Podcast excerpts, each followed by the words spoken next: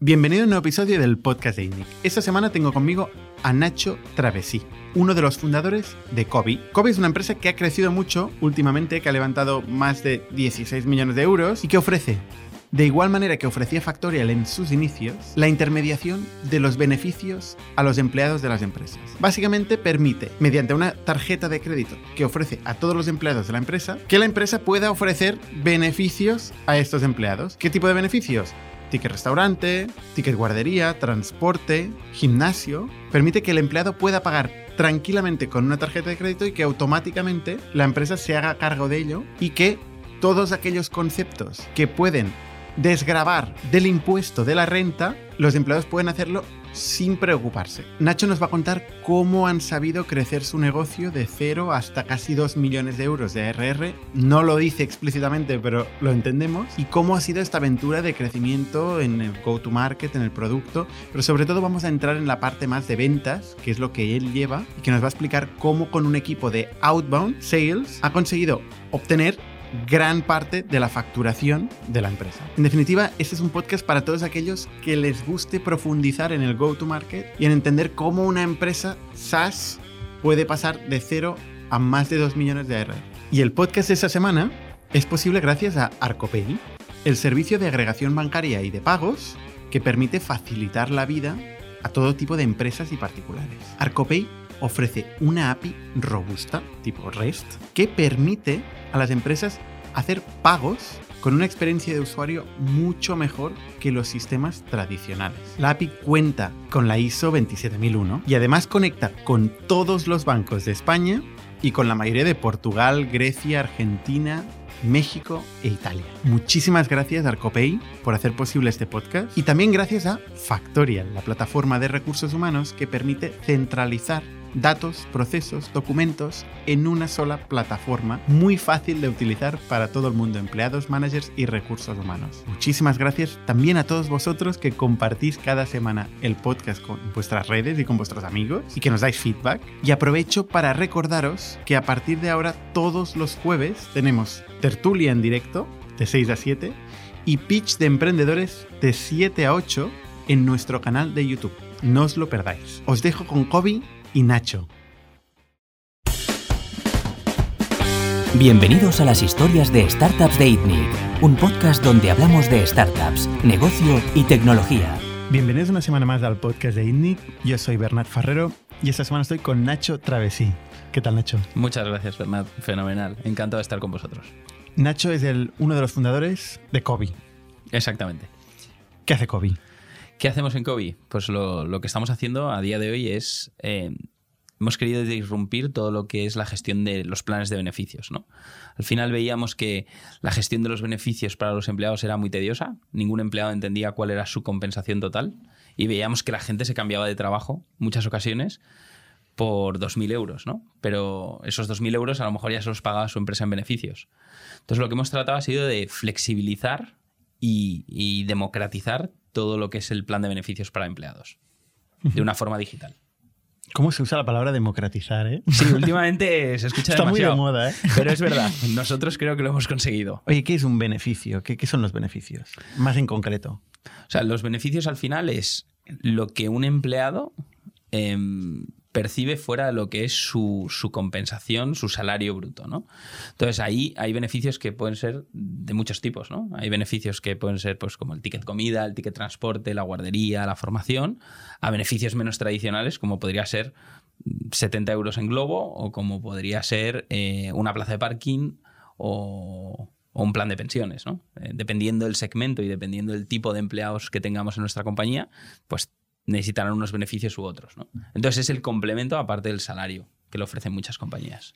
En España, la gente utiliza beneficios, da beneficios a las empresas. Porque sí que en evidentemente en otros mercados como Estados Unidos o Inglaterra esto es muy habitual, ¿no? Pero en España, ¿es habitual? En España es sorprendente y es muy habitual dar beneficios. En España además es que existen dos modelos a diferencia de otros países. Porque en España tienes unos beneficios que es, oye, puedas reducir tu salario bruto y que tengas una ventaja fiscal por el consumo de unos beneficios antes de que te llegue la nómina, que es lo conocido como retribución flexible. Y luego hay otros beneficios que es el beneficio social. Y hay muchísimas empresas en España que a día de hoy subvencionan a parte de su plantilla o a toda la plantilla algún beneficio, ¿no? Ya puede ser el ticket comida, el seguro médico, hay empresas que subvencionan el gimnasio a sus empleados. Y ahí es un poco donde nosotros lo que queremos es dar flexibilidad a ese, esquema, ¿no? Veíamos que, vemos que las empresas están ofreciendo beneficio en un único eh, producto y nosotros lo que hemos venido es, oye, ¿por qué no das ese dinero en una bolsa de beneficios que permita que el empleado sea el que decida cómo, dónde y cuándo quiere consumirlos? O sea, tú le das al empleado la elección de a partir de un budget X. Exactamente. Si consumirlo en guardería, en plaza de parking o en un globo. Exactamente, esto es. Lo tradicional era yo te pago el ticket restaurante o lo tradicional es yo te pago el seguro médico, pero la realidad es que dentro de las compañías existen muchos tipos de perfiles. Mm, yo, por ejemplo, yo cuento mi caso, ¿no? Yo con 23 años, que me pagaran el seguro médico, pues para mí no era importante, ¿no? Al final mis padres me estaban pagando el seguro médico y yo con dos tarjetas de seguro médico no hacía nada. Poder visitar un médico cada día si quieres, ¿no? Pero no sirve. Entonces al final, si las compañías cogen este dinero y en vez de darlo en seguro médico te lo dan en un pool de productos y tú eres el que lo adaptas, pasas a personalizar la compensación de cada uno de los empleados lo que genera más engagement, lo que al final hace que el empleado entienda mejor qué es lo que le ofrece su compañía. Lo que percibe el empleado es que le das 2.000 euros más, por ejemplo, en un concepto de especies. Justo, exactamente. Pero ¿y qué pasaría si le diera los 2.000 euros más? Y punto. Porque tú le puedes dar los 2.000 euros más, pero al final eso tributa. lo, lo, bueno que tiene el sistema de COVID es que te permite consumir en productos exentos y en productos no exentos.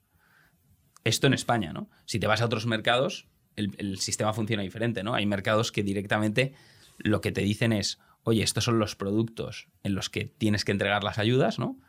Y lo que haces es generas un pool de producto, ¿no? Ya no entregas en comida, sino entregas en un pool de productos y lo que permite es esa flexibilidad que el empleado tenga a la hora de tomar sus decisiones. Porque vamos a intentar explicar un poco esta parte de tributación que no es fácil, nadie la entiende. Y pues tú dices tributa, ¿no? O sea, que hay varios, varios puntos. cotiza, tributa y desgrava. Justo, justo. Vamos a intentar explicar estos tres. Hablemoslo, hablemoslo más desde un punto de vista más sencillo, ¿no? O sea, al final, haciéndolo con un ejemplo gráfico, ¿no? Una persona cobra 30.000 euros. Si cobra 30.000 euros, oye, tiene un IRPF, ¿vale? Y ese IRPF lo que hace es que te hace un descuento que a final de mes, pues si de los 30.000, imagínate, acabas ganando 2.000, ¿no?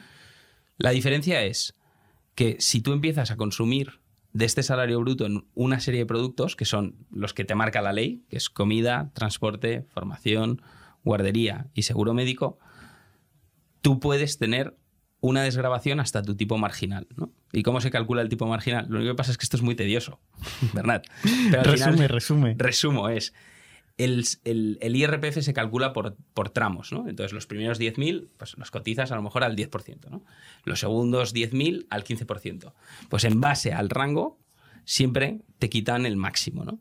Lo que te permite al final es que de un consumo pues puedas estar ahorrándote a lo mejor un consumo en comida un 25%, un 15%, dependiendo del rango en el que te encuentres. Porque con este gasto que tendrías igualmente, eh, tú lo que estás bajando es la base de, tributación, Justo. con lo cual pues pagas menos impuestos. Al final, resumiendo, pagas menos impuestos. Pero esto eh. tiene que ser solo con los productos, los tipos de productos y las cantidades definidas en el BOE. Justo. ¿eh? Pues, eh, y que, básicamente lo que has dicho, ¿no? Que es restaurante, comida. A ver, yo esto me lo sé porque me he pasado dos años explicando esto cada día. Lo sé, lo sé, ¿verdad? Lo sé.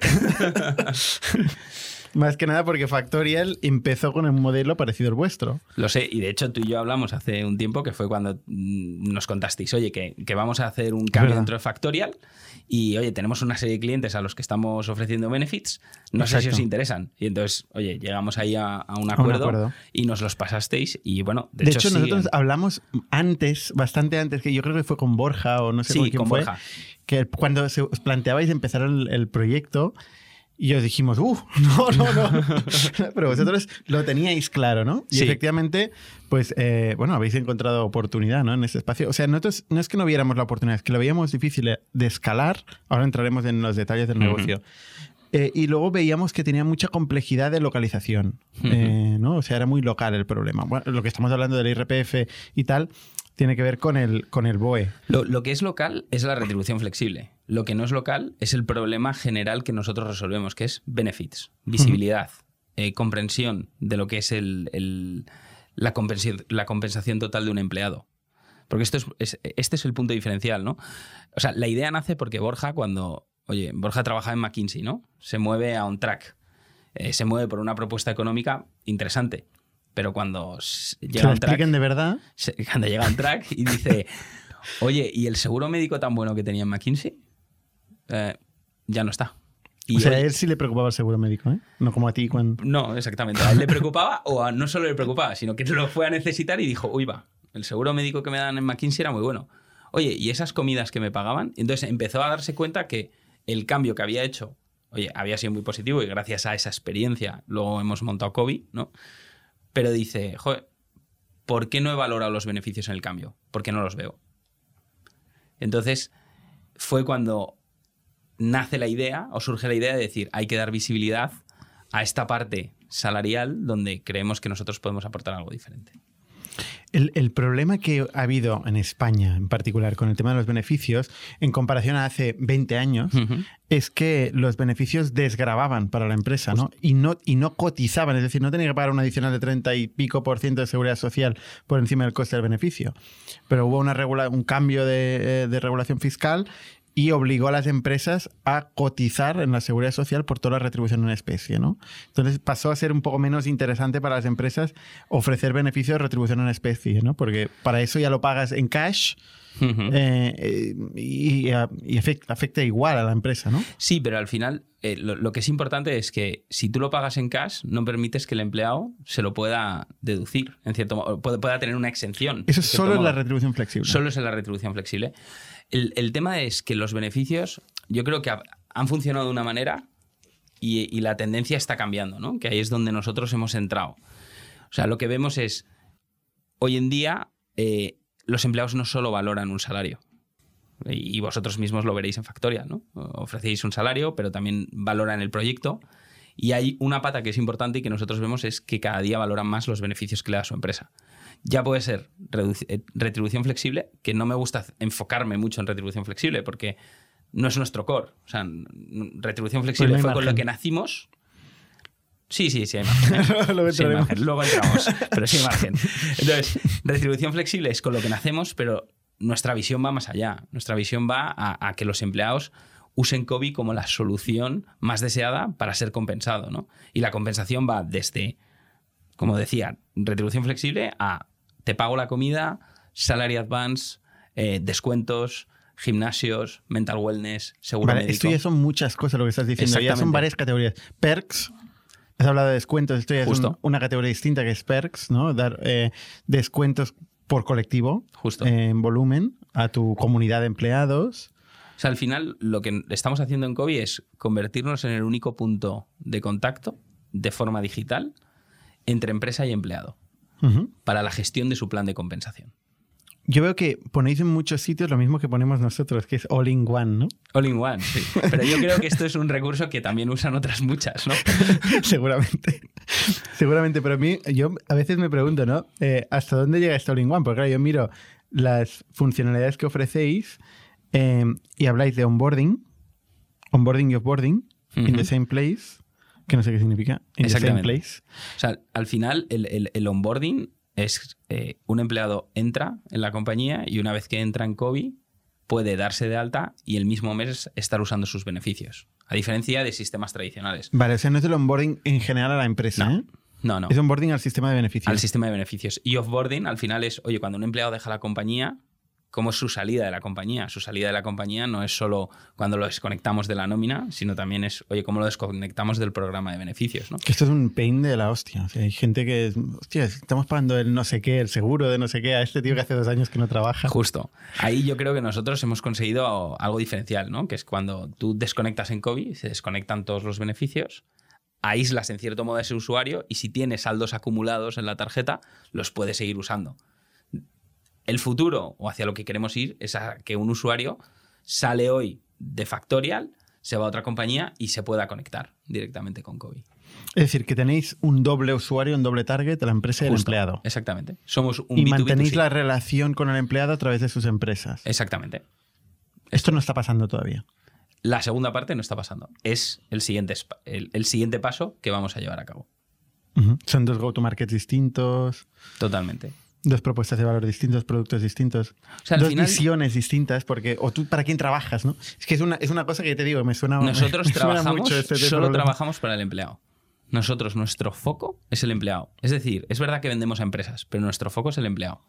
Porque algo muy bueno que tiene Kobe es, Kobe cuando entra en una empresa hace el, el efecto land and expand, que es como lo llamamos nosotros. Nosotros, a día de hoy, nuestros ratios de adhesión dentro de los programas de beneficios superan el 65%, versus cuota de mercado que están en un 18%. Entonces, ¿Por qué nos centramos tanto en el empleado? Porque nosotros somos de la opinión que si el empleado está contento, son los que empujan hacia arriba para que exista COVID. Y ya lo hemos visto en muchas empresas. Tenemos muchas empresas que hemos conseguido cerrar el acuerdo gracias a que los empleados son los que están empujando por dentro. Hace no mucho me contaba una empresa aquí en Barcelona que, oye, vamos a meter COVID porque cinco empleados que vienen de cinco empresas diferentes que han usado COVID nos decían que, que- que es que quieren esto. Y entonces Es increíble cuando pasa, ¿eh? eso es espectacular. Cuando empiezas a, a ese tipping point, a que se rompe, es, es- es muy bonito ese momento. Nosotros tenemos algo parecido con la rotación en el área de recursos humanos. O sea, a nosotros nos conviene mucho que la gente vaya cambiando de sitio. y hay gente que ha cambiado como cuatro o cinco veces y ha colocado cuatro o cinco veces Factorial. Joder, pues eh, eso es un hito. Uno en particular es que pondríamos una estatua porque Totalmente. por favor sigue cambiando de empresa.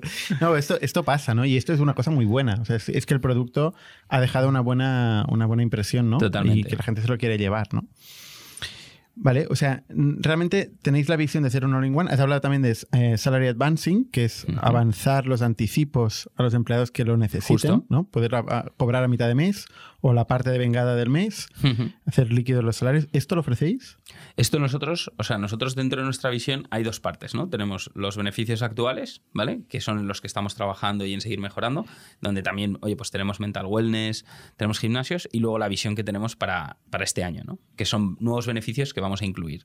Y aquí incluiremos Salary Advance, estamos estudiando y probablemente sea a través de un partner, pero lo que trabajamos mucho es una integración perfecta, donde el usuario no tenga ni que salir de COVID, tenga toda la experiencia en COVID y que de hecho todo caiga en un único reporte de nómina, para que así sea la única experiencia también para el admin, ¿no? Al final uno de los mayores problemas, y tú que bien lo conoces la industria de los beneficios, era el tengo cinco ficheros de Excel que tengo que aglutinar en un único entorno para luego, oye, pues gestionar un reporte de nómina al, al administrador. Pues aquí lo que hemos hecho en COVID es, no, no, todo cae en un único sitio. Entonces cada día nuestros Excel de nómina tendrán más filas y más columnas y lo que haremos será, oye, integrarlo todo. ¿Habéis oído hablar de un tal Payflow? Sí, sí, sí, tenemos una relación además buenísima con ellos. O sea ¿Ah, sí? que sí, sí, sí. Puede ser el partner que... Podría ser, podría ser. Sabéis que hemos invertido en Payflow. Ah, no lo sabía. no Somos sabía. socios. Sois socios. Por eso, por Bueno, eso te lo digo. Es bueno saberlo. Y eso es una buena señal, generalmente. vale, o sea, em, eh, vale, vais a una propuesta eh, muy horizontal. Nosotros el- en el problema de los beneficios vimos básicamente dos problemas. Uno era la experiencia usuario y la otra era los márgenes. ¿vale? O sea, era un- es un negocio de muy alto volumen y es difícil generar margen. Ahora entraremos en los economics. ¿eh? Fenomenal. Pero, pero si vamos a la experiencia usuario, eh, que vosotros yo creo que estáis resolviendo muy bien, pero hay un punto, por ejemplo, en un seguro de salud, Sí. que tú vas tirando del hilo, vas tirando del hilo, y al final llegas a un señor o una señora. Ujú. Que por mucho que tú tengas una API y te conectes con API con la aseguradora, Sí. si tú no eres la aseguradora, tienes que pasar por sus procesos del siglo XVIII. Ajá.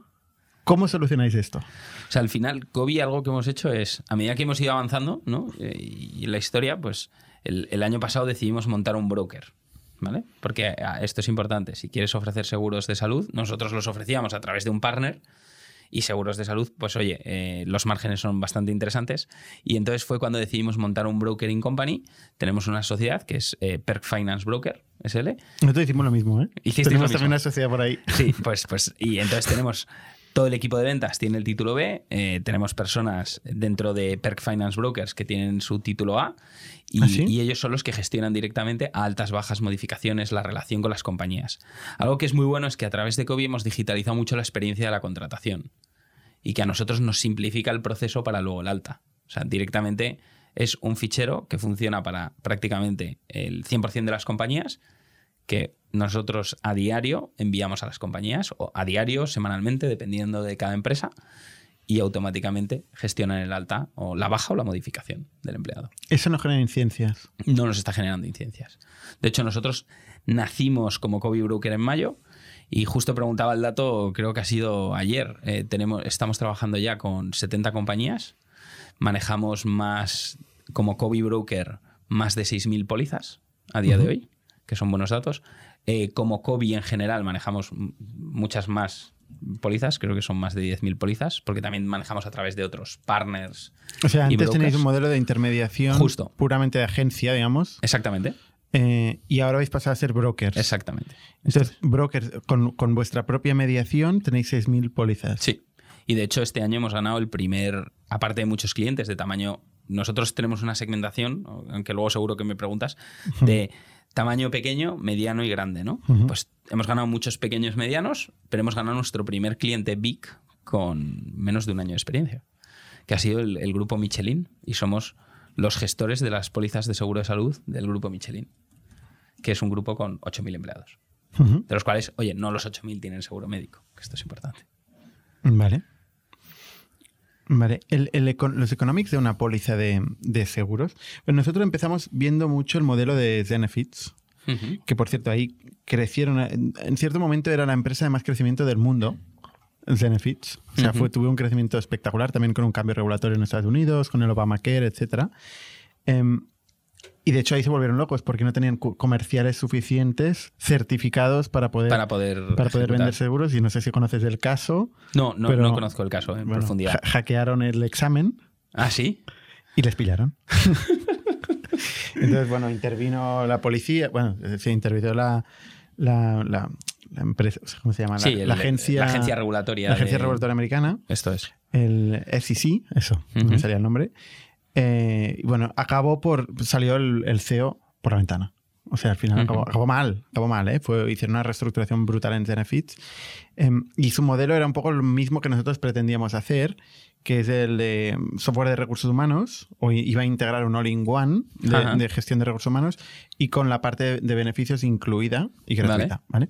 Lo que pasa es que esto en Estados Unidos, una póliza de seguros, creo que la, la media, eh, el, el coste medio de una póliza de seguros en Estados Unidos está sobre los 20.000 euros. Y en España esto está sobre los 2.000 euros anual. O sea, 10 veces menos. Sí. ¿no? ¿Por qué? Porque tenemos seguridad social, eh, o sea, una sanidad pública buena, Sí. ¿no? Y no hay tanta, no hay pain en este espacio, ¿no? No es un espacio tan liberalizado. Eh, entonces, eh, con, con unas pólizas mucho más pequeñas y con unos márgenes, vamos a poner del 10%, Ujú. que seguramente están, es Están orden de magnitud, ¿no? Están con, ahí. con la, con, la, con la mediación. Eh, claro, es difícil generar negocio, eh, generar margen. eh, o al menos es muy diferente del modelo americano.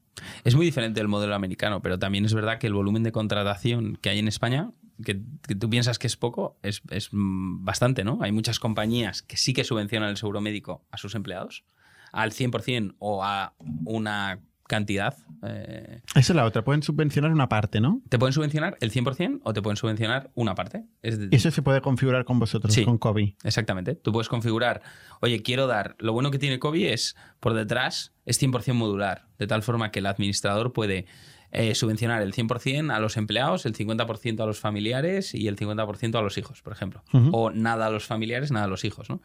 Entonces, al final, esto lo que permite es que cada empresa puedas meter dos tipologías de producto. ¿no? Lo que decíamos antes de retribución flexible o el beneficio, ¿no? que es yo te pago el seguro médico.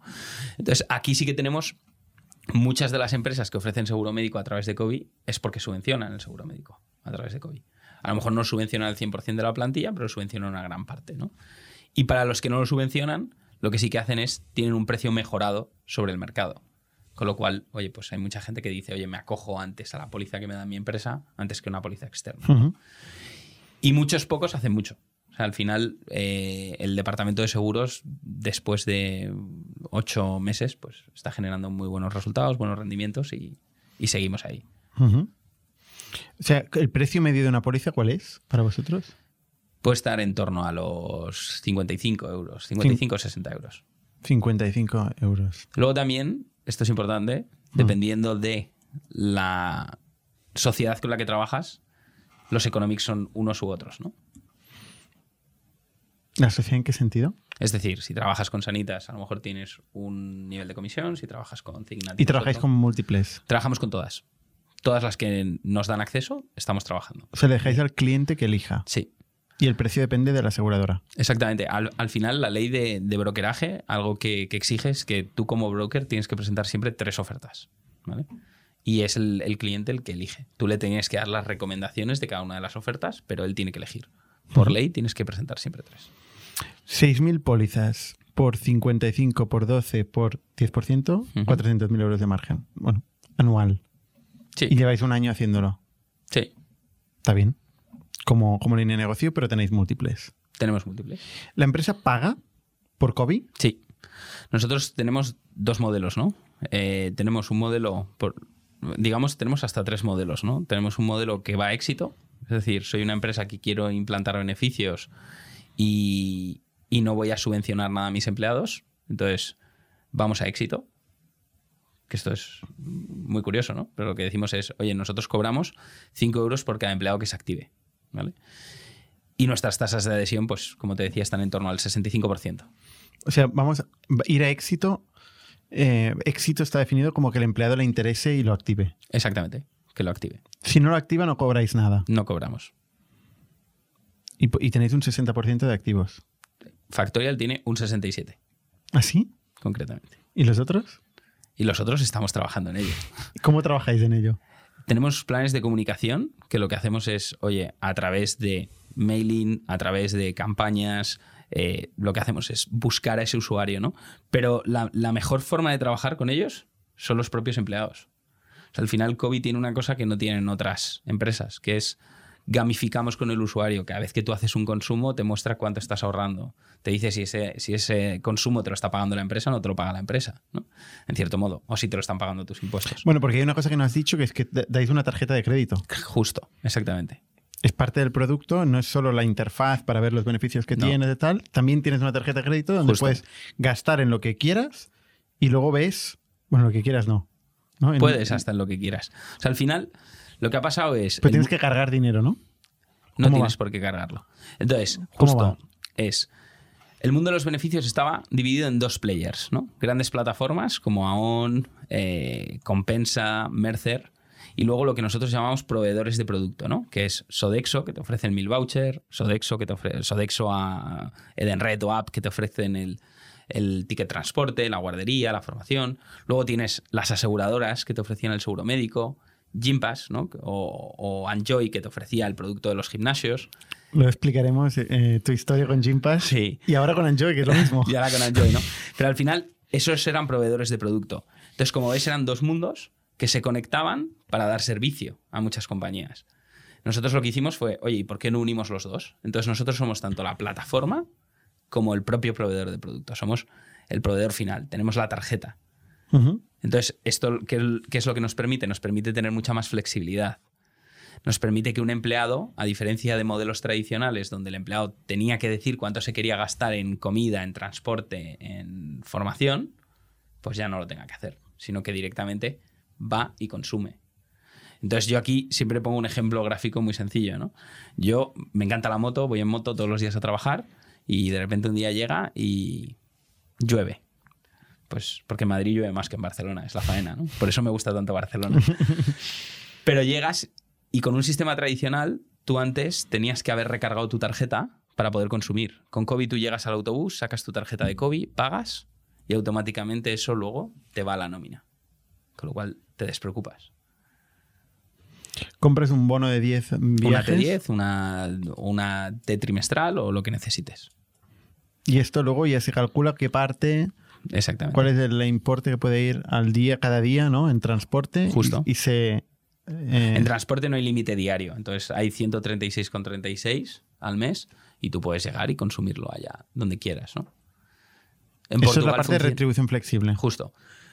Beneficio social es si la empresa, imagínate que te da 50 euros, pues tú te puedes gastar los 50 euros en 50 viajes individuales o... Eh, Y por eso te decía, hay que cargar el dinero, ¿no? Los 50 euros o no. No, no haría ¿Está falta. conectado con tu cuenta bancaria también? Claro, nosotros lo que hacemos es las empresas hacen una recarga y entonces todas las tarjetas funcionan a través de esa cuenta bancaria. Es como una cuenta que da servicio a múltiples tarjetas.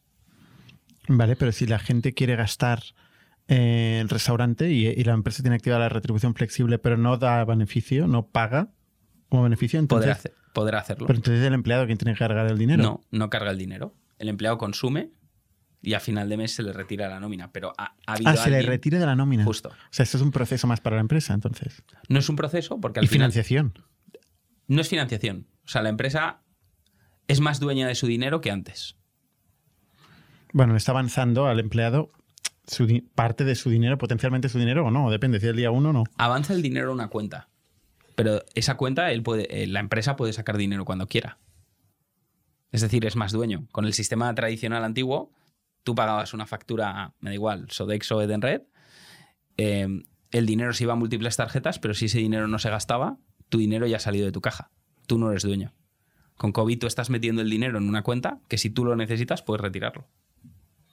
Bueno. Sí, pero si es el empleado quien se paga su restaurante, entonces no. Claro, en, en ese caso, el empleado ya ha consumido y en cierto modo le estás adelantando Vale, tú el lo estás salario. comparando con el caso de los tickets restaurante, por ejemplo. Sí, sí, sí. Porque esto antes, el caso, el negocio aquí era de Sodexo o de Cheque Gourmet o tal, que lo que hacían era repartir tickets restaurantes a los empleados. ¿no? Y, con ese, y con eso tenían un negocio adicional, que es que podían negociar con los restaurantes Sí, las famosas pegatinas de aquí aceptamos ticket restaurante. ¿no? justo, Y se quedaban una parte. justo. Cosa que vosotros no podéis hacer porque no hay pegatinas, no hay ticket restaurante y no podéis negociar con los restaurantes individuales. No hay pegatinas, no tenemos pegatinas y somos una red 100% abierta. Con lo cual podéis, no podéis negociar con los restaurantes. Podemos hablar con los restaurantes. Podéis utilizar como canal vuestra plataforma para hacer de- ofertas y tal, descuentos a restaurantes, Sí. pero no puede. O sea, vosotros lo que miráis es el CENAE, entiendo, Mi- claro, de- del, del negocio que te haga hecho este cargo para ver que esto es un negocio de Justo. restauración exactamente. y que con lo cual se puede eh, ir en, como retribución flexible. Sí, exactamente. Esto es. Pero no podéis mm, cobrarle al restaurante. Siempre se puede cobrar al restaurante. O sea, al final, ¿qué es cobrar un restaurante? Es llamas a un restaurante, firmas un contrato de adhesión con el cual él pasa a formar parte de tu red. Que esté la pegatina o no esté la pegatina es, Pero es que si no pasa a formar parte de tu red, vas, vas a poder seguir pagando igual, O puedes, en un momento dado, podrías llegar a bloquear el establecimiento. cosa que no hacéis. No hacemos. Pero le cobráis a algunos restaurantes. No lo sé. Bernat. Vale, vale. Ni tampoco voy a contestar al otro. A lo mejor sí cancelamos algún restaurante. ¿Sí?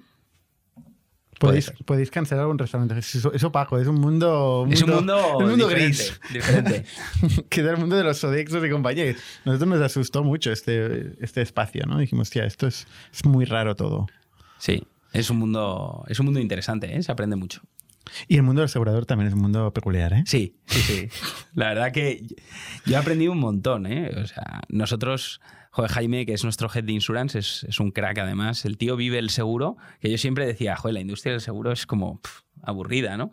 Pero ver a Jaime con la pasión que tiene vivir los seguros es que de verdad nos lo ha transmitido al equipo. Y todo el equipo, de hecho, tenemos formaciones con él cada cierto tiempo, oye, pues sobre seguros médicos, seguros de vida, planes de pensiones, y él siempre nos lo explica todo muy bien. Y luego, claro, él se ha encargado de que tengamos todos que estudiar y presentarnos un examen. y, y por ¿Alguien ahora, suspende esto?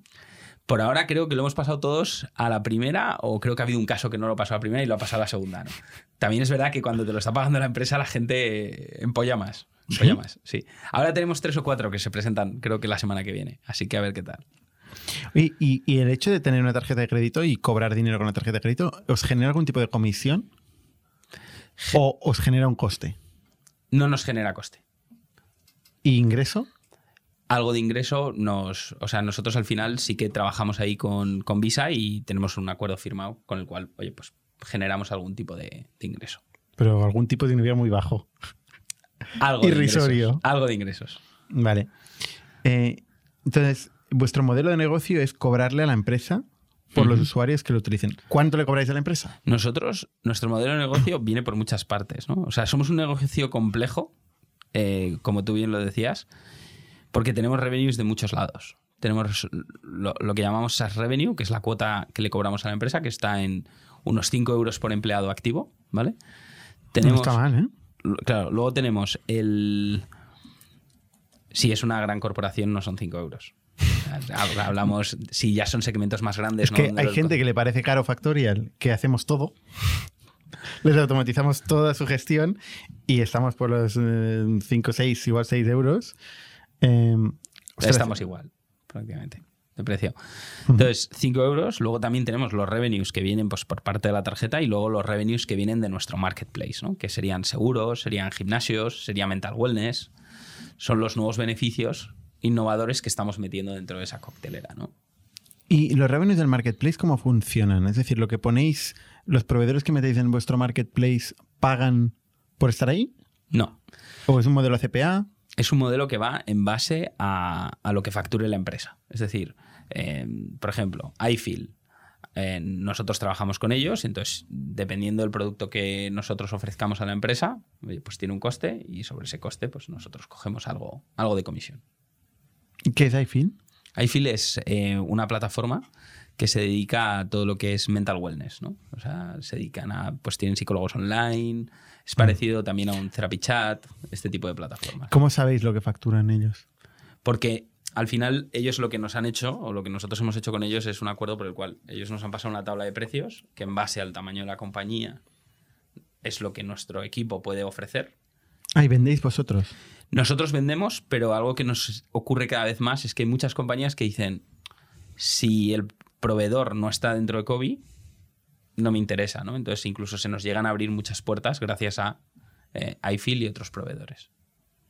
Al final nosotros no es que lo vendamos, es que COVID lo que tiene para el administrador es un panel donde con un clic has activado un beneficio, que eso hasta el día de hoy no existía. Entonces, cuando llega el admin y ve el, el logo de iFeel y lo quiere activar, automáticamente, oye, le, le redirige a una persona en nuestro equipo que le informa de los costes y si lo quiere activar, se lo habilita y automáticamente le manda la, la orden al proveedor. ¿Y el billing pasa por vosotros? Sí, O sea, es ahí donde controláis lo que factura. Exactamente. Vale. Vale. Mm, a ver, te he preguntado. Sí, te iba a preguntar. eh, de los revenue streams esto- estos que, que has nombrado, ¿no? O sea, la parte de tarjetas, la parte del SaaS, que es lo que le cobráis a la empresa, y la parte del marketplace. ¿Qué, qué, relevancia, qué tiene más relevancia? Entiendo que el, El SaaS. SaaS. El SaaS es lo que más Más del relevancia 80%. Tiene muy buena relevancia. Porque las tarjetas, ya por la cara que has hecho, que no. Y el marketplace debe La, ser la algo cara nuevo. no lo es todo, Bernat. no puedo darte más datos, pero lo que más peso tiene exactamente es el SaaS. Luego podría ser la tarjeta y luego es el, el marketplace. Vale. Oye, ¿vosotros tenéis competencia? Porque en España no me suena que haya mucha gente haciendo. No, yo creo, yo creo que a día de hoy eh, no hay competencia. Sí que ha salido un.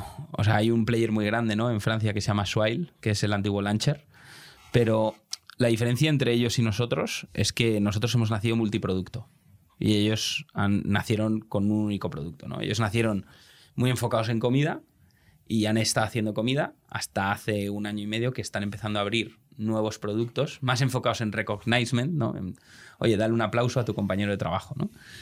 Y nosotros eh, nacimos multiproducto desde el primer día. Nacimos ofreciendo comidas, transporte, formación, guardería, seguro médico.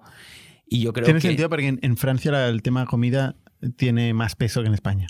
Sí, pero por ejemplo, en Francia también el tema del transporte tiene bastante peso y, y no, no lo abrieron, ¿no? O incluso muchas compañías financian también el seguro médico y no lo abrieron, ¿no?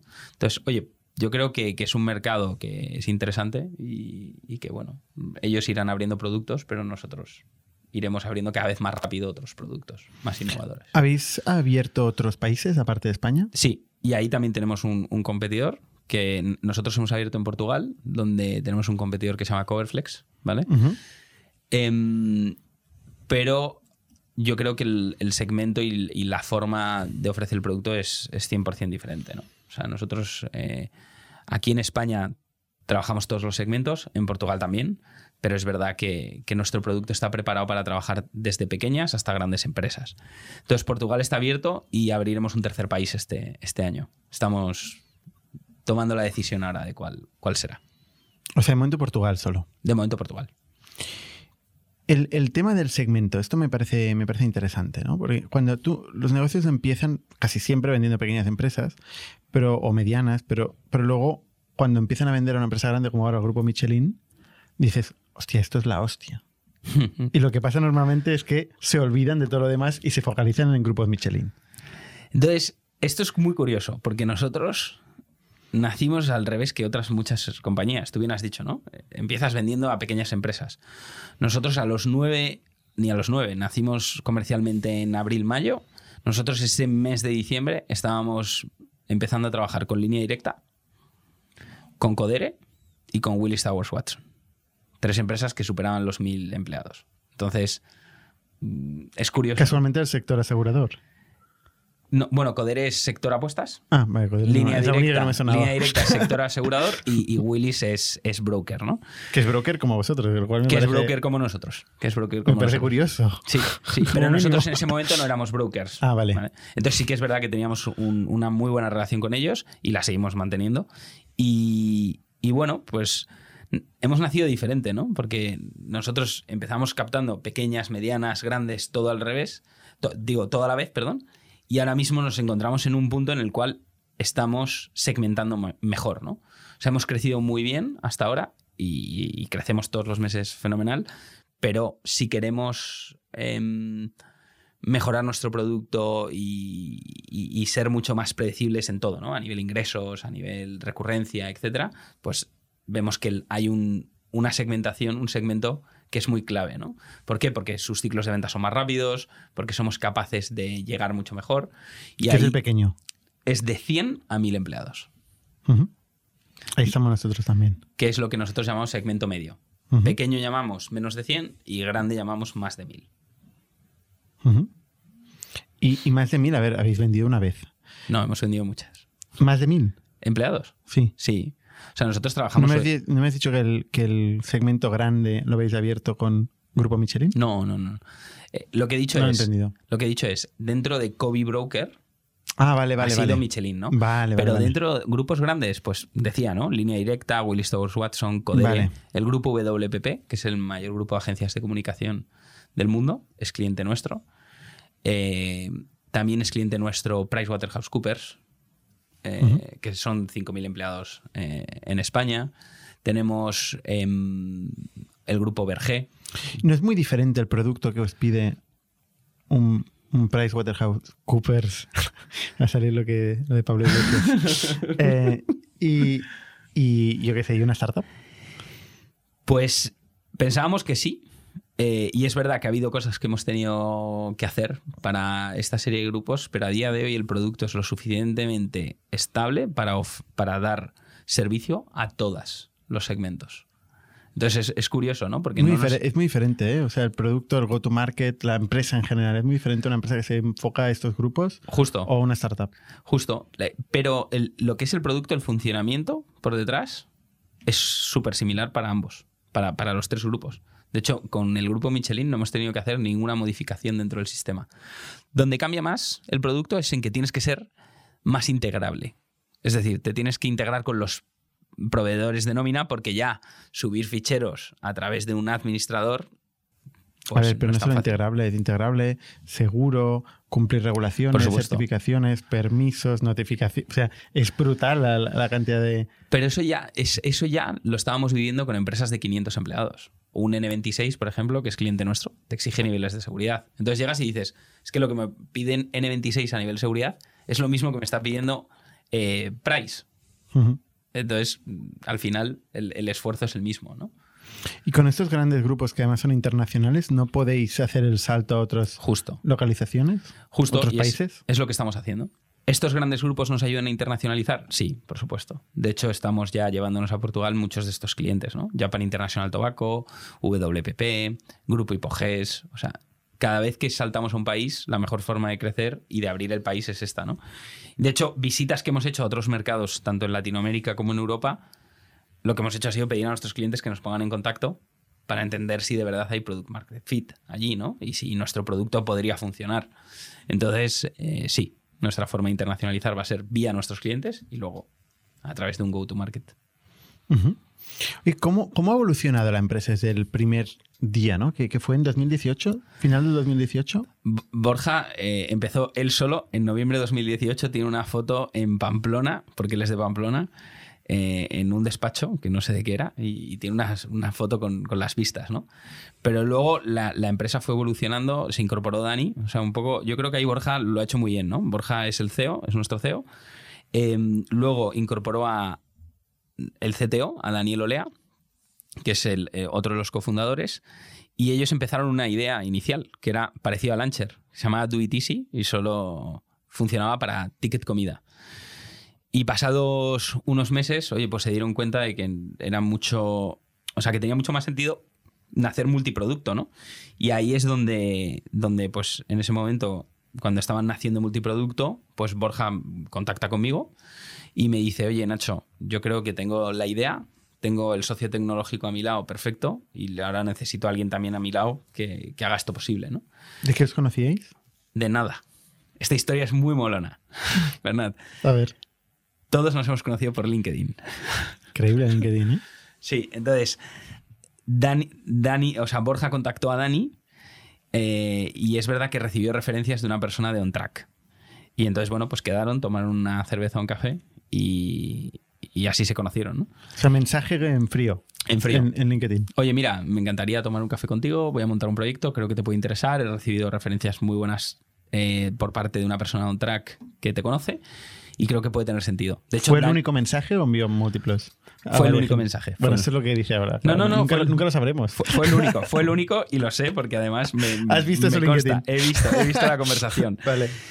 Y luego la historia es que estaban ellos dos y contrataron a una persona de mi equipo de Gympass, que se llama Sergio Simón, como para empezar a testar si de verdad esto funcionaba dentro del mercado o no.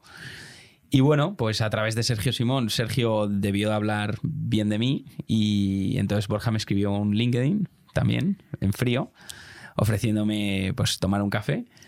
Y, entonces yo me acuerdo que a través de pues, herramientas que usamos en ventas, ¿no? Lusa, Zoominfo, todas estas, conseguí su móvil y le llamé. Porque claro, mi móvil también está ahí y me tienen frito, tío, me tienen frito. Pues el tema, el tema es que, claro, todos los BDRs que trabajaban conmigo en ese momento mm tenían acceso a mi LinkedIn porque mm. muchas veces lo usan para pedir reuniones ya más a alto nivel, pues para no ir con su LinkedIn usaban el mm. mío, ¿no? Entonces, claro, todos, todo mi equipo de BDRs vio saltar la, el mensaje de Borja. Entonces, yo me apresuré a decir, oye, el proyecto me interesa, em, pero lo tengo que hacer de una forma discreta. Entonces, conseguí su teléfono, le llamé y le dije, oye, Borja, mira, soy Nacho Travesi. Él se quedó impactado. Y yo estaba en la playa y le dije, oye, que, me apetece un montón tomar un café contigo, que me parece que tiene mucho sentido la idea de Kobe. Pero eh, como todo el mundo tiene acceso a mi LinkedIn, voy a contestarte que no. Te pediría que por favor ya habláramos a través de WhatsApp y, tú des una contestación pues también un poco friendly, ¿no? Entonces yo le, le, contesté, me acuerdo, Borja, muchas gracias por la oportunidad, estoy muy contento, no planteo cambios. Y en ese momento recibí una contestación de Borja. Muchas gracias, Nacho, por tu respuesta. No te preocupes. Seguro que en el futuro nos encontraremos. Ya está. Y mientras tanto, oye, pues quedamos a tomar un café y tomamos muchos cafés, tomamos varias cervezas, hasta que tomamos un día una copa de cava. Eh, me acuerdo perfectamente del sitio y dijimos, oye, vamos adelante con esto, ¿no? Y... ¿Pero esto en Pamplona? No, en Madrid. En Madrid. Estoy en Madrid. Y la verdad que muy bien. Una, una experiencia brutal. ¿Y cómo ha evolucionado? Pues de ser cuatro empleados, em, estar gestionando. ¿Cuatro o tres? O sea, ah, cuatro. vale. teníamos a Sergio. Luego incorporar em, más personas de tecnología, persona, una persona en marketing. Eh, yo me traje parte del equipo comercial de Gympass a Kobe conmigo y algunas personas de Customer Success, creo que estábamos como 8 o 9, eh, pues nos llevaron a que en diciembre de ese año eh, estuviéramos muy bien posicionados para conseguir una presería. Y ahí fue cuando levantamos una presería de más o menos 2.2 millones con de una, una presería es una SIT, ¿no? Sí, digamos, pero como ya habíamos levantado una ronda aquí con Encomenda previamente. Eh, O sea, tú cuando entras había, había dinero, ah, se había levantado dinero. acabamos de levantar dinero con encomenda, concretamente. ¿Y, tú entras con participación en el capital? Yo entré con, primero, yo no entré directamente como co-founder, sino que al poco tiempo, oye, pues Borja y Dani dijeron, tiene todo el sentido, ¿no? O sea, Nacho lleva aquí desde el principio, estamos consiguiendo los targets, los resultados, tiene sentido que sea co-founder, ¿no? Entonces es verdad que yo sí que entraba ya con participación de la empresa, pero lo que hicimos fue pues un, un movimiento para que fueran acciones de la empresa y no stock options o phantom shares, etcétera. ¿Qué significa ser co-founder? O sea, que, que- que, ¿hay un porcentaje que te hace co-founder? ¿O es un tema simbólico? O sea, hay, hay un porcentaje, pero yo creo que es más. eh, o sea, si me preguntas a mí qué es para mí ser co-founder, para mí ser co-founder es una responsabilidad, ¿no? O sea, al final es el trabajo día a día, es el esfuerzo, es la gestión de tu equipo y es el tratar de eh, llevar la empresa al siguiente nivel y vivirla como, como si fuera tuya, ¿no? Entonces, yo desde el primer día que entré eh, fue así. O sea, la viví como mía y fue por eso que Oye, Dani y Borja, los dos dijeron, oye, pues tiene mucho sentido que, que Nacho sea co-founder nuestro. Tú lo viviste así incluso antes de ser co-founder oficialmente. Totalmente, totalmente. Y el split entre vosotros, entre los founders, entiendo que Borja es el socio mayoritario. Por supuesto. Y luego Dani y Y luego, luego Ujú. Entonces, eh, tú entraste cuando ya había algo de pasta Sí. para hacer cosas, ¿no? Había algo de pasta para hacer cosas contadas. Yo siempre digo que Borja, el tío, medía todo, ¿no? El el otro día recordábamos una anécdota que el, regalo, el primer regalo de Navidad compramos sudaderas contadas para empleados contados, ¿no? Y espero que fuera en Camalún. No, no me acuerdo con quién fue, pero sé que se compraron sudaderas contadas para empleados contados, ¿no? Y, y no comprábamos ni, ni Borja para su novia, ni yo para mi mujer, ni Dani para su novia, ¿no? O sea, no, era, no, es que este es el dinero que hay y es el budget, ¿no? No este- y, y Borja eso siempre lo ha hecho muy bien, ¿no? Ceñirnos mucho al, al budget. Pero teníamos para hacer algo, o sea, para contratar algunos perfiles, para poder empezar a mover la maquinaria, ¿no? Y ¿De eso- cuánto fue la ronda? Más o menos de unos, creo que fueron 350.000 euros. Ujú. ¿Y fue encomenda solo? No. Apoyaron otros fondos, eh, apoyó Encomenda, estuvo la NAI, estuvo ABAC y estuvo Vía Startup.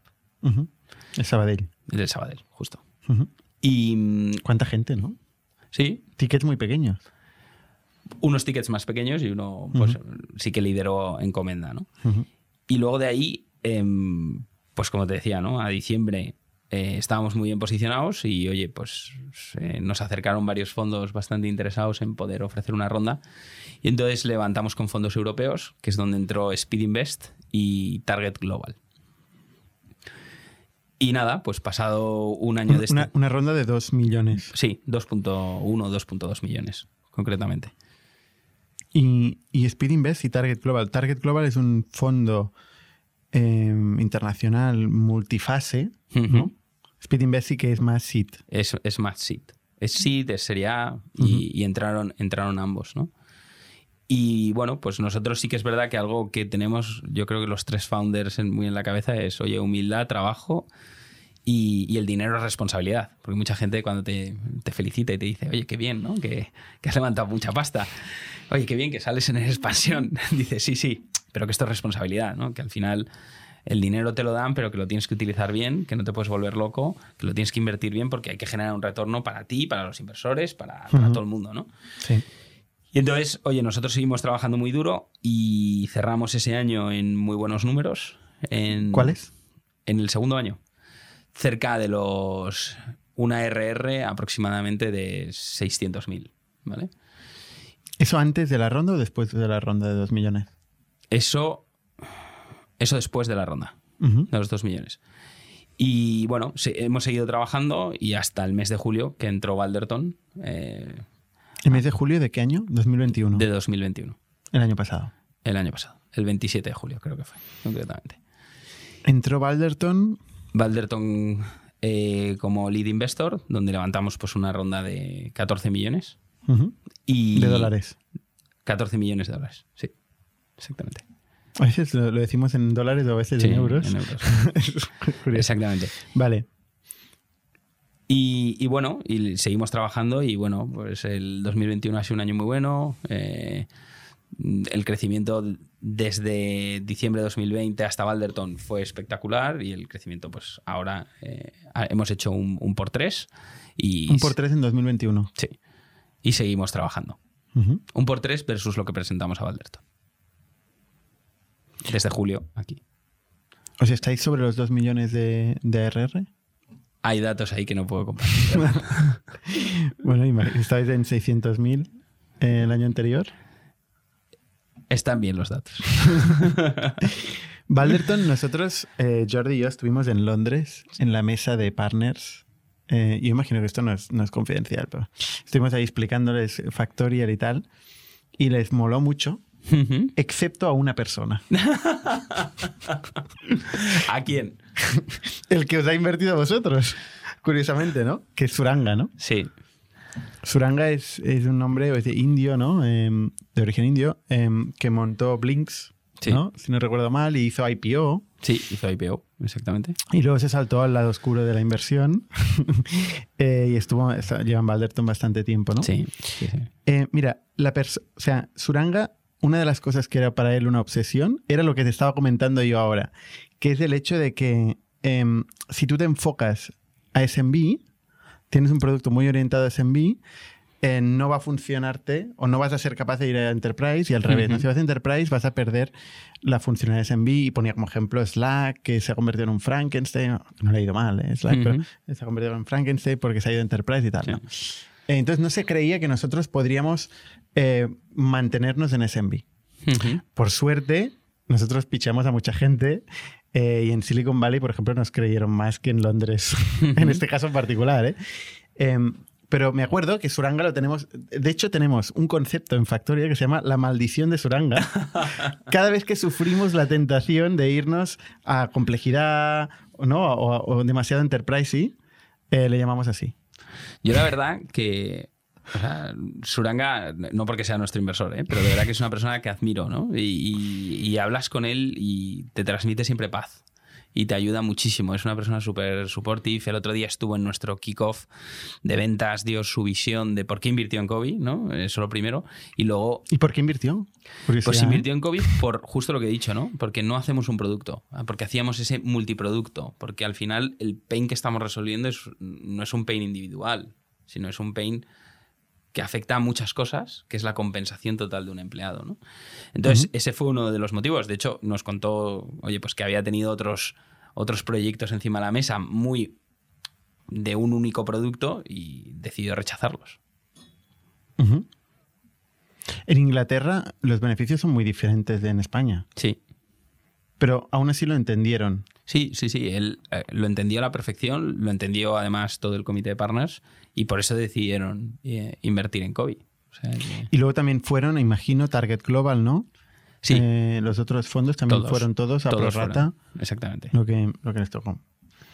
Sí, y luego, oye, pues ahí Suranga, como tú bien dices, ¿no? Nos está asesorando mucho en, oye, que vayamos hacia un segmento, ¿no? Pero también es verdad que él mismo te dice, es increíble lo que habéis conseguido en, tan poco tiempo, ¿no? De tener clientes como Price, como Michelin, como Coder en línea directa. Al final, eso también te hace ver que el producto es un producto que, oye, que está adaptado a todos esos colectivos. Y haciendo un poco de zoom en la venta. tú, eres CSO. Sí. ¿Qué significa CSO? Chief Sales Officer. Sales. Sí. O sea, no, CCO con C, que sería Chief Commercial Officer, no. No. O CRO, Revenue Officer. Revenue Officer, el problema nuestro es que tenemos demasiadas patas de revenues. Entonces, lo que hemos querido, algo que hemos hecho este año en la compañía es, oye, crear equipos crossfuncionales que lo que nos permitan es identificar quién es el owner de cada una de las partes, ¿no? Entonces, yo gestiono todo lo que tenga que ver con revenues relacionados con el SaaS, que es verdad que es de todo lo que depende del resto de la maquinaria. Porque si yo no meto usuarios, claro, si yo no meto usuarios, el resto. Tampoco. Tampoco. Entonces, eh, el resto no funciona. Entonces, cada uno tenemos nuestro gorro, ¿no? Entonces tenemos un VP que gestiona el marketplace y que lo que tiene que hacer es gestionar los mejores acuerdos con las aseguradoras, que tiene que mejorar, gestionar los mejores acuerdos con los gimnasios, con todo, para, oye, pues maximizar el volumen de revenues ahí, ¿no? Pero el que se encarga, por ejemplo, de que haya más beneficios activos por compañía es nuestro departamento, ¿no? Y luego tenemos la parte de las tarjetas, que eso funciona solo, ¿no? A medida que se consume más, pues también genera más volumen. ¿Cuántos vendedores tenéis? Pues, ¿cuántos tenemos o cuántos vamos a tener? Bueno, la, ambas, ambas. Oye, esto me viene muy bien para el hiring, ¿eh? ¿Verdad? ya, pero, lo sé, no, hombre. Pero nosotros el, hemos estado durante un año entero, pues prácticamente con cuatro o cinco account executive, cuatro BDRs, que es con lo que hemos llegado a los resultados que tenemos hoy. O sea, uno a uno.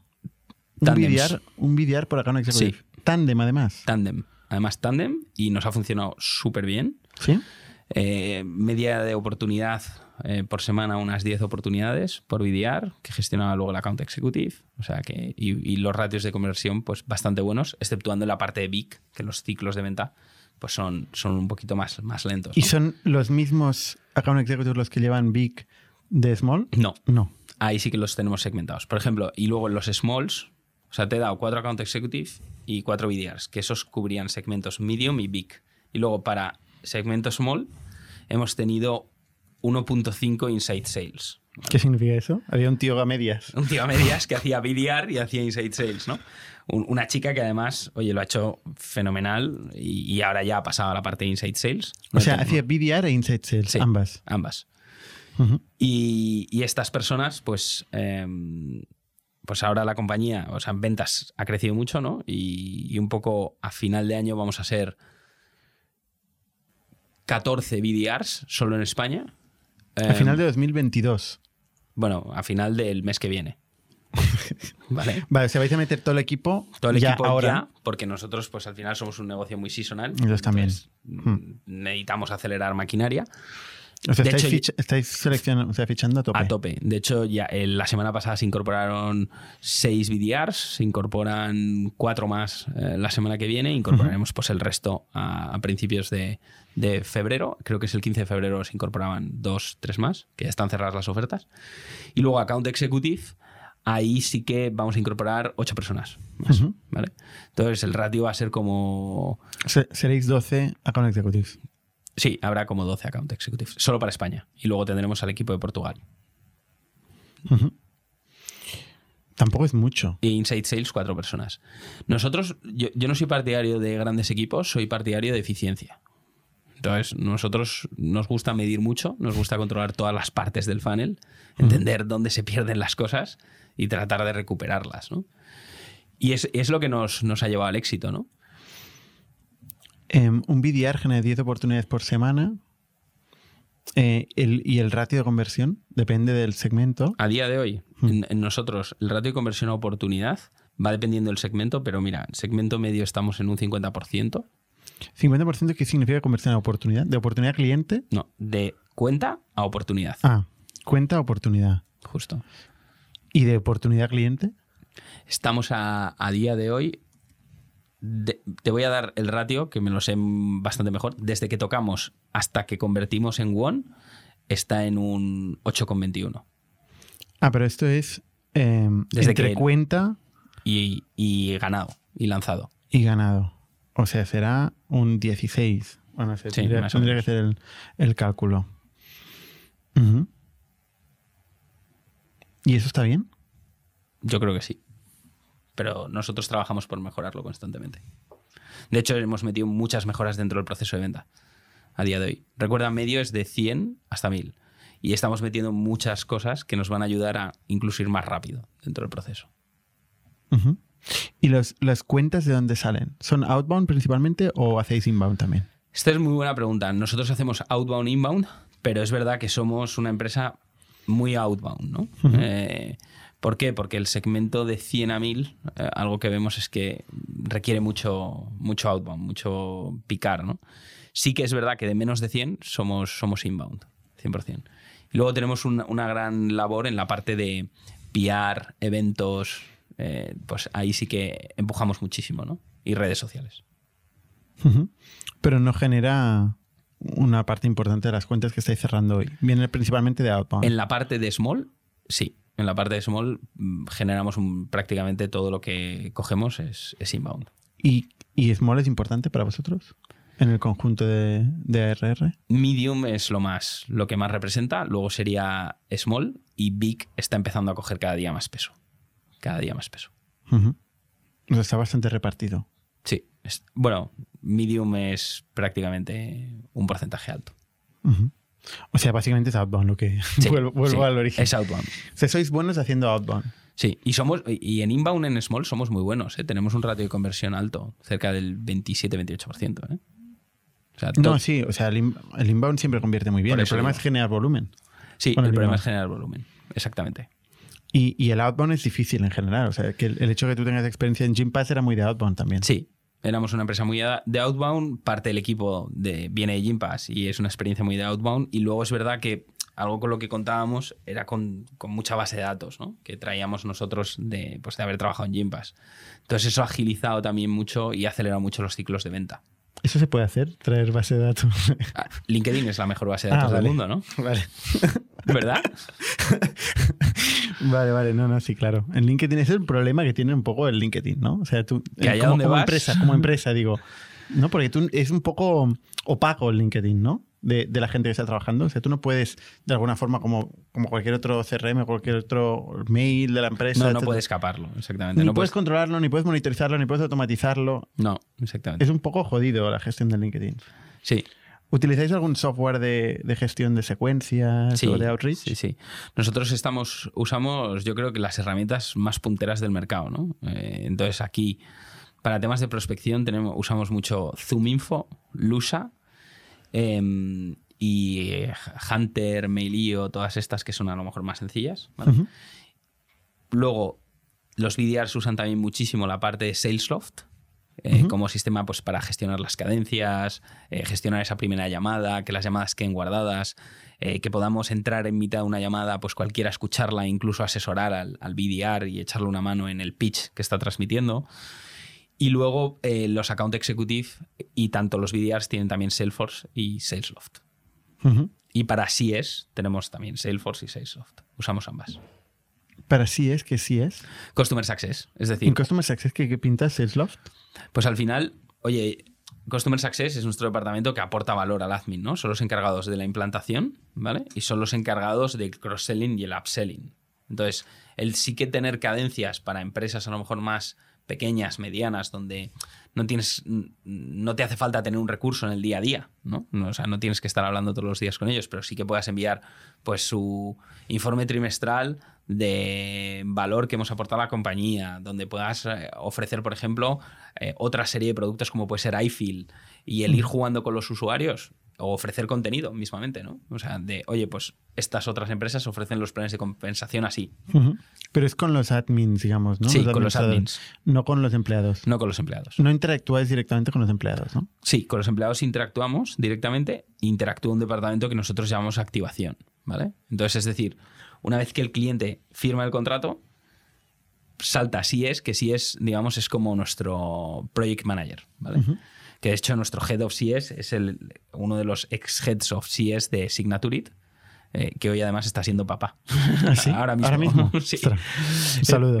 y, y bueno, y esta persona pues ha venido para gestionar toda esta parte ¿no? de implantación. Y luego entra la parte de activación, que son los que se encargan de hacer pues, un webinar para los empleados, la comunicación, se encargan también pues, de enviar diferentes contenidos a los empleados o ¿Cómo enviar cómo?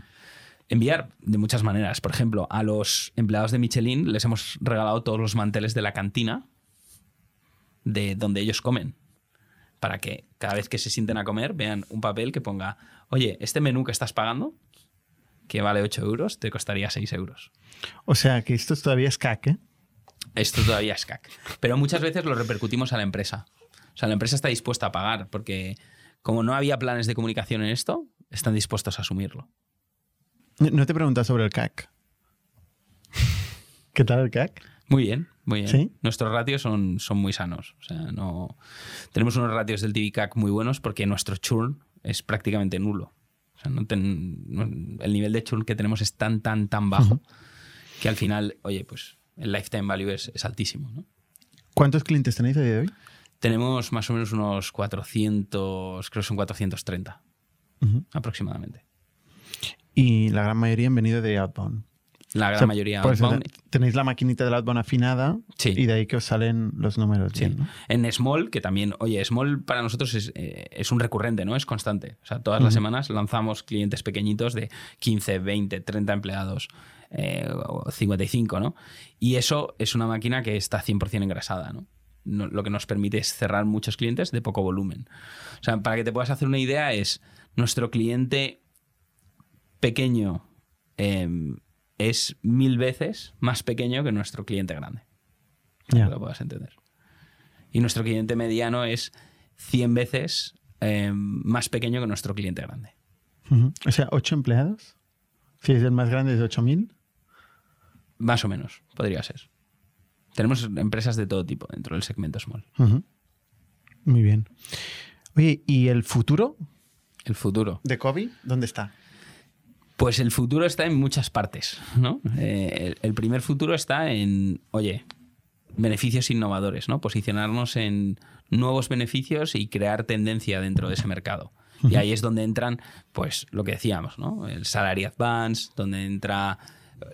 No hablemos tanto de salary advance, hablemos de salary management, ¿no? Donde tú puedas gestionar un poco tu compensación a través de- del único entorno, donde veas cómo se mueven las agujas de, oye, pues recibo 25.000, pero además mm, gano tanto por ahorros, gano tanto en beneficio, ¿no? El tener un- una rueda. Luego hay otra pata que es muy interesante, que es eh, wellness y fitness, donde también nos vamos a enfocar mucho este año. Y luego la última, que a mí me encanta, es plug and play categories, que esto ya lo hemos lanzado. ¿Qué significa? Entonces, esto es que una empresa pueda subvencionar en un único producto de una única empresa. ¿vale? Es decir, Globo a sus empleados les da eh, 70 euros para comer todos los, eh, todos los meses. ¿vale?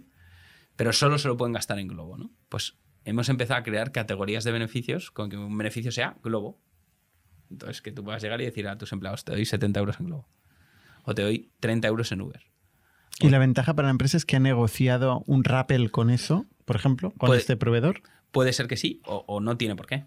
La ventaja es que le ofrece al empleado que tiene un rango de edad el beneficio que él quiere, ¿no? O sea, no es lo mismo lo que necesitábamos y es un poco la conversación como la iniciábamos, ¿no? Lo que necesita un empleado con 25 años que con 35, que con Ujú. 60, que cuando tiene hijos, que cuando no los tiene, ¿no? Entonces te permite ofrecer beneficios diferentes en base a cada tipología de empleado. O sea, tú puedes llegar y decir, consultora tecnológica, oye, ¿qué beneficios les interesan? Pues Globo, eh, Uber, tal. Pues ya no tienes por qué ofrecer lo que se llame Meals. Ofreces Globo, Uber y Netflix, por ejemplo. ¿Cuántos empleados sois ahora y cuántos vais a ser a final de año?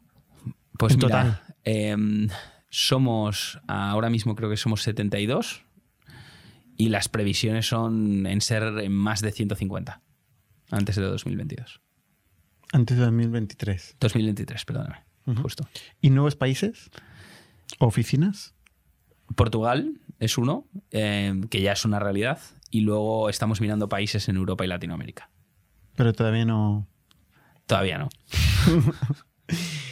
Muy bien, muy, muy interesante. ¿Y va a haber más rondas de financiación? No sé si lo tenéis en el roadmap o no. Nosotros en el roadmap hacer las cosas bien. Yo siempre lo digo, ¿no? Cuando mucha gente te pregunta, ¿vas a levantar ronda? Sí, hay o gente vais a vender. eso. Hay gente. hay, eh, Tú me lo has preguntado antes de empezar a grabar. Te lo he preguntado, es verdad, es verdad. Y, ma- y- y mal hecho, ¿no? Pero que al final, bueno, eh, dentro del mundo emprendedor, o sea, al final sí que te haces esta pregunta, ¿no? Pero es verdad que, que cuando me lo preguntan amigos, ¿no? O, o me lo preguntan familia, oye, vender, eh, mm, ronda, digo, pf, no sé, no me planteo todo esto, me planteo en hagamos hoy las cosas bien, que es lo que te trae éxitos a futuro. Entonces, tú céntrate en hacer las cosas bien hormiguita y, y luego ya vendrá el resto. ¿no? Ujú. Está claro que habéis hecho las cosas bien y que hostia, habéis, habéis sido eficientes, ¿no? Un negocio a priori complicado en márgenes, pero bueno, con el- la parte SaaS, eh, no, entiendo que, que ahí tenéis buen margen. Eh, y habéis sabido escalar esto con un equipo eficiente, ¿no? Ujú. Habéis hecho bien la venta. Sí. El outbound es muy difícil, la mayoría de gente no sabe. Tú venías con experiencia de ventas. Sí. Y, y el equipo también, ¿no? Y yo creo que hemos sabido además transmitirlo. Eh, yo creo que tenemos un equipo de ventas muy bueno, muy potente. Gente además buenísima persona. eh, y donde todos, algo que me gusta a mí dentro de mis equipos de ventas, que ya pasó en Gympass y por eso también, oye, pues se han venido muchos, ¿no? Es generar un ambiente de familia al mismo tiempo que generas un ambiente de competición, que esto es muy difícil, ¿no? El cómo consigues que uno no pisa al otro, pero que al mismo tiempo, oye, haya, haya una unión. Además, tú tienes un mentor curioso, ¿no? Sí, sí, sí. Sí, de. Joder, pues la verdad es que fue todo de suerte, ¿eh? Pero sí, tengo un mentor que es Aaron Ross. Eh, Para los cual- que no lo conozcan, es el inventor, digamos, de la el venta Father of the SaaS, ¿no? Exacto, la venta como, SaaS. como le dicen. en Salesforce, que escribió eh, Predictable Revenues. eso, Predictable Revenue. Ha escrito también From Impossible to Inevitable. Exacto. Eh, Sí. Y bueno, está en el SaaS Star y en todos los, los eventos relacionados de, de venta. Y sí, la historia es que yo hubo un día que decidí escribirle, ¿no? O sea, al final yo creo que una de las claves es no dejamos de ser gente muy joven. No sé qué edad tienes tú, Bernat, pero yo, Yo tengo, 35. yo tengo 33. Me considero que somos jóvenes, ¿no? Somos jóvenes. Y, y que una de las claves para ser un buen líder de ventas y, oye, que tu equipo te tenga como un referente es no parar de formarte, ¿no? Entonces yo siempre he tratado de formarme, de seguir leyendo, aprendiendo, pues leer muchos, digamos, medios además relacionados con el mundo startup. Y hubo un momento dado en el que dije, oye, ¿y por qué no voy a escribir a, a un tío potente como Aaron? ¿no? Y le pido. Entonces mandé un mensaje así un poco disruptivo ¿Cómo era el mensaje?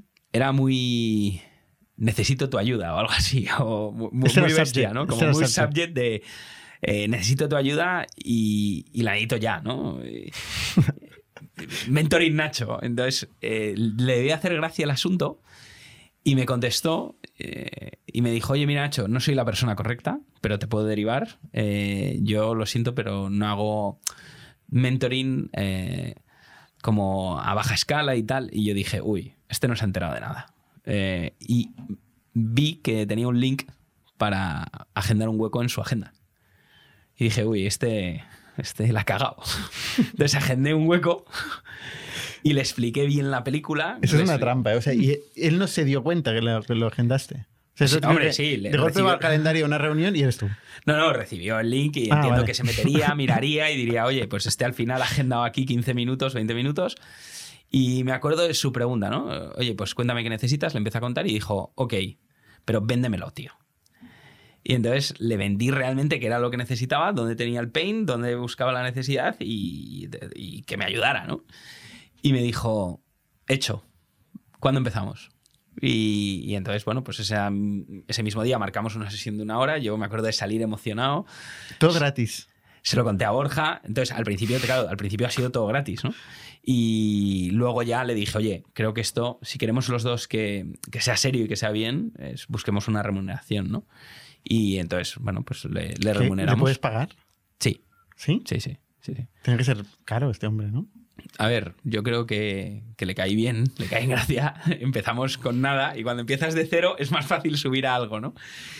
Y, y la verdad que fenomenal. Participó el otro día del kickoff de ventas, donde tuvimos un- una agenda. Es un perk de, de la hostia. Tuvimos una agenda espectacular, porque vino él, vino Michael Hanson, que es una persona experta en temas de BDR, Ujú. y de una sesión muy, muy buena. Estuvo Suranga, eh, estuvo Eduardo Laseca, que también, que además es muy fan vuestro. El tío solo decía que es un formador de temas de sales B2B. Ujú. Eh, estuvieron también pues, gente de, de otras startups que también compartieron casos de éxito, así que muy bien, muy interesante. El caso de Aaron Ross a mí me gusta mucho porque es un caso de, de liderar con ejemplo, eh, de aprender haciendo. Eh, es uno de los primeros SDRs, eh, como entendemos hoy, o, BD o BD BDRs, como nos entendemos hoy. Además, mucha gente en los principios de los 2000 recibió su mail frío Sí, en Silicon Valley, eh, vendiendo Salesforce, y luego a partir de ahí, poniéndose delante de todo de la empresa, haciendo el call calling, fue capaz de construir todo un sistema de, de prospección y luego de closing. ¿no? Y, y este ejemplo de, de liderar haciendo, a mí me encanta. a mí me encanta y, y me gusta mucho eso y me gusta, me acuerdo un día que estaba muy frustrado eh, y yo soy un tío muy optimista y no me suelo desesperar, pero me acuerdo que pues un día estos que te levantas y dices, las cosas no me salen, ¿no? Y estaba fatal. Y me acuerdo que le hice un ping y le dije, Aaron, 10 minutos, te necesito. Sí, sí, claro, Nacho. Entonces, Siempre es este call to action, ¿no? Sí. Siempre es urgencia. no, no, no es urgencia, es, oye, cuando puedas, si podemos, chateamos 10 minutos, necesito. Y me acuerdo que le transmití mi frustración, oye, mira, tengo todas estas cosas encima de la mesa, estoy con esto, con esto, con esto. esto me está costando un montón. Y me acuerdo que me dijo una frase que es, ¿tú quieres que te siga haciendo mentoring? Y le dije, sí. Y me dijo muy claramente, no puedes ser el mejor en todo. Y no pretendas serlo. Entonces, contrata a gente aquí, aquí y aquí, porque esto lo tienen que hacer ellos y no tú. Y me acuerdo que... Empowerment. O sea, me acuerdo que en ese momento me bajé y dije, joder, pues qué razón tiene, porque estoy tratando de llegar a 10 cosas cuando a lo mejor yo tendría que estar en 3 y que esto, delegarlo, ¿no? Y, me gustó mucho esa frase, ¿no? De no todo el mundo puede ser el mejor en todo. Y es verdad. Muchas veces cuando eres founder, ¿no? Yo puedo con todo, ¿no? Y más en los inicios, ¿no? Que tratas de... Es tu bebé, tratas de llegar a todo y no, no es posible. Hmm. Bueno, cuando empiezas que no, no, no, da más. No da más. El banco no da más. Te puedes delegar a tu padre si quieres, pero un poco más, No da más, totalmente. Oye, pues con esta frase lo dejamos. Muchísimas gracias por compartir la historia de Kobe con Gracias a, a vosotros, Bernat, y un placer. Muy bien, hasta la semana que viene. Somos un ecosistema de startups tech de Barcelona, creadores de Camalún, Kipu y Factorial, entre otras. Ofrecemos más de 5.000 metros cuadrados de coworking a startups y organizamos eventos diarios para discutir negocio y tecnología hasta la saciedad. Desde ITNIC Fund invertimos en equipos con capacidad de construir grandes productos y negocios. ¡Te esperamos!